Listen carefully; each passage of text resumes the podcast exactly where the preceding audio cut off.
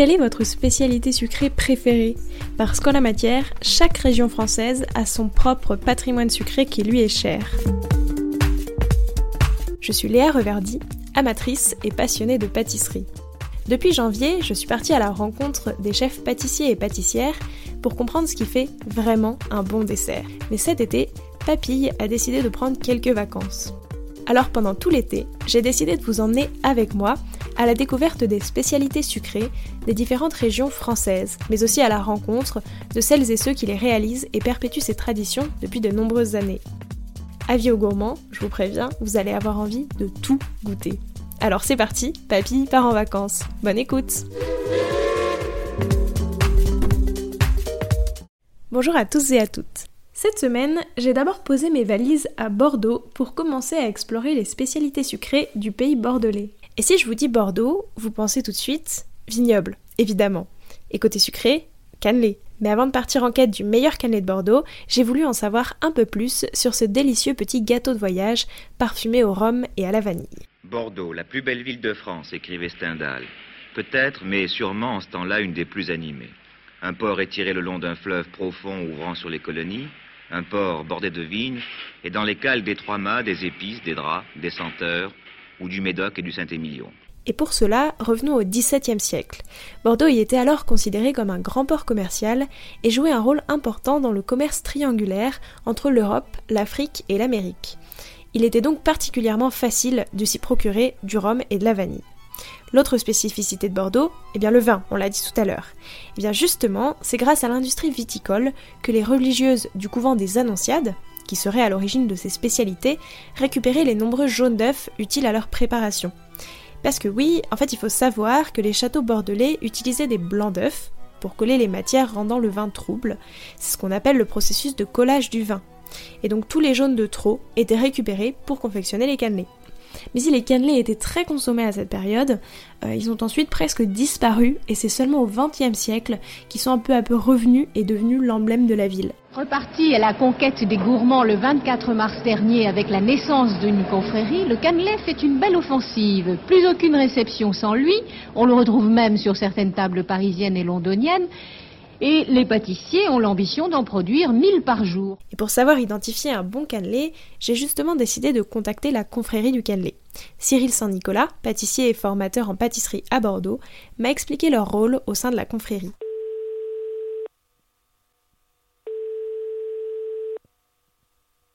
c'est un produit qu'on euh, protège. Il faut savoir que le cannelé, c'est le cannelé de Bordeaux. Hein. Euh, donc nous, notre but, c'est de et à la fois le protéger et à la fois en fait le, le rendre un peu plus connu, euh, lui donner ses vraies lettres de noblesse, avoir une charte de qualité en fait sur le produit. Voilà. Mais qu'est-ce qui fait un bon cannelé? Déjà pour moi, c'est une bonne matière première. Pour le, pour le coup, hein, c'est une bonne vanille, c'est un bon rhum, c'est un bon moule, un bon savoir-faire. Et parce que le cannelé est déjà très goûtu, c'est un gâteau de voyage qui se déguste très bien tout seul. Cyril, lui, aime bien le déguster avec son café, alors c'est à tester. En fait, c'est un petit peu comme le saucisson, il n'y a pas d'heure pour en manger de ce gâteau. Et si vous cherchez des cannelés façon entremets, c'est justement la spécialité de Cyril Saint-Nicolas qui propose des creamlets.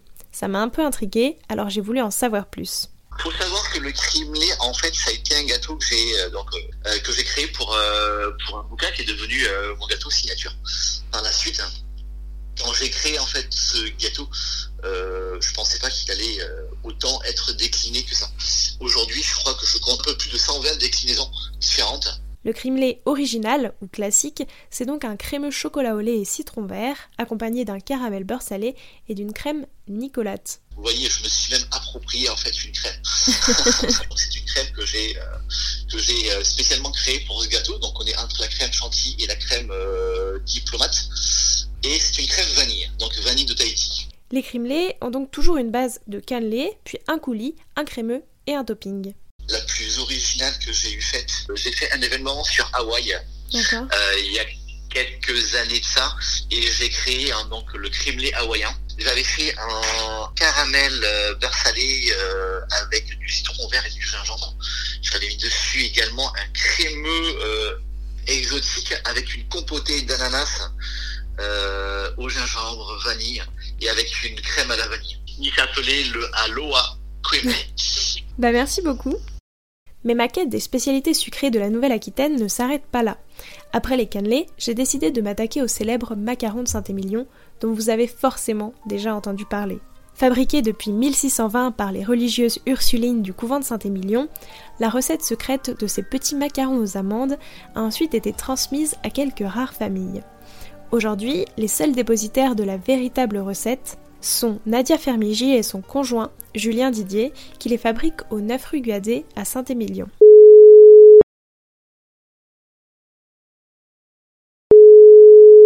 Nous, on a racheté la fabrique en 2008, c'est-à-dire que ça fait 13 ans, 13 euh, ans, ça fait 13 ans depuis le mois de mars.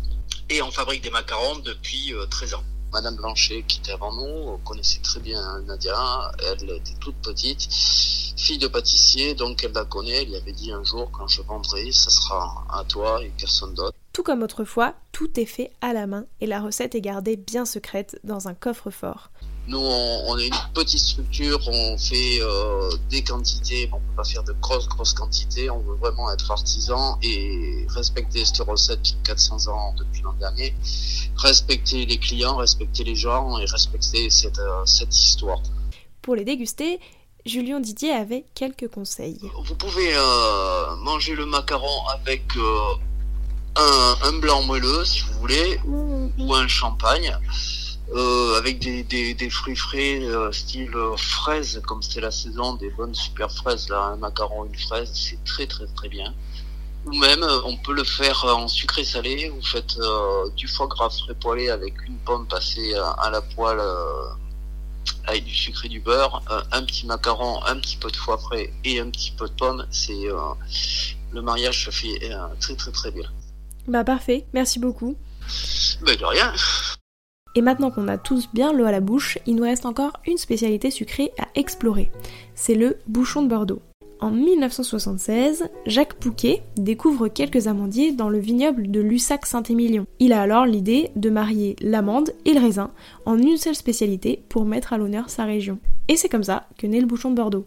Pour en savoir plus sur ce qui compose la recette, j'ai discuté avec Julia, la petite fille de Jacques Pouquet, qui a aujourd'hui repris la fabrication de cette gourmandise. Le Bouchon de Bordeaux, c'est une entreprise familiale donc, qui a été créée en 1976 par Monsieur Jacques Pouquet, qui était pâtissier euh, sur les boulevards à Bordeaux.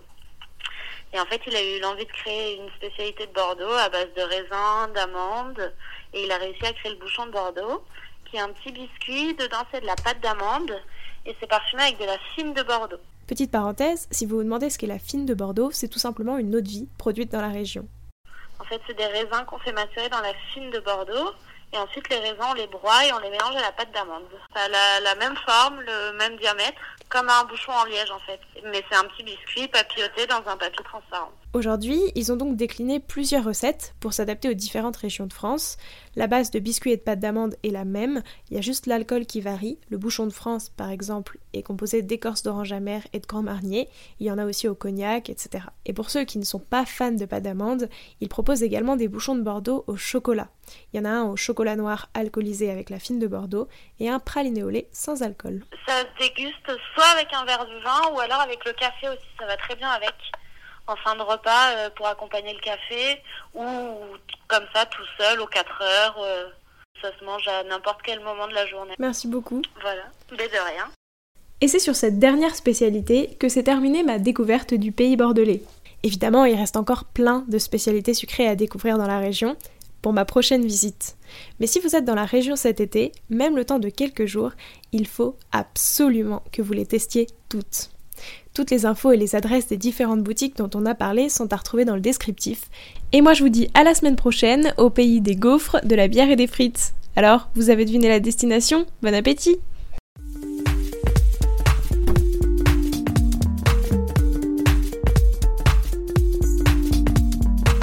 Alors, quelle spécialité allez-vous goûter? Merci d'avoir écouté cet épisode jusqu'au bout. S'il vous a plu, n'hésitez pas à le partager aux gourmands qui vous entourent. Et si vous voulez soutenir Papille, deux choses. La première, notez l'épisode 5 étoiles sur Apple Podcast et laissez un commentaire délicieux. La deuxième, vous rendre sur papille, p a p i 2 l e s podcast.com, sans oublier le S de papille, et s'abonner à la newsletter pour être prévenu de la sortie des prochains épisodes et des articles que j'écris régulièrement. À bientôt!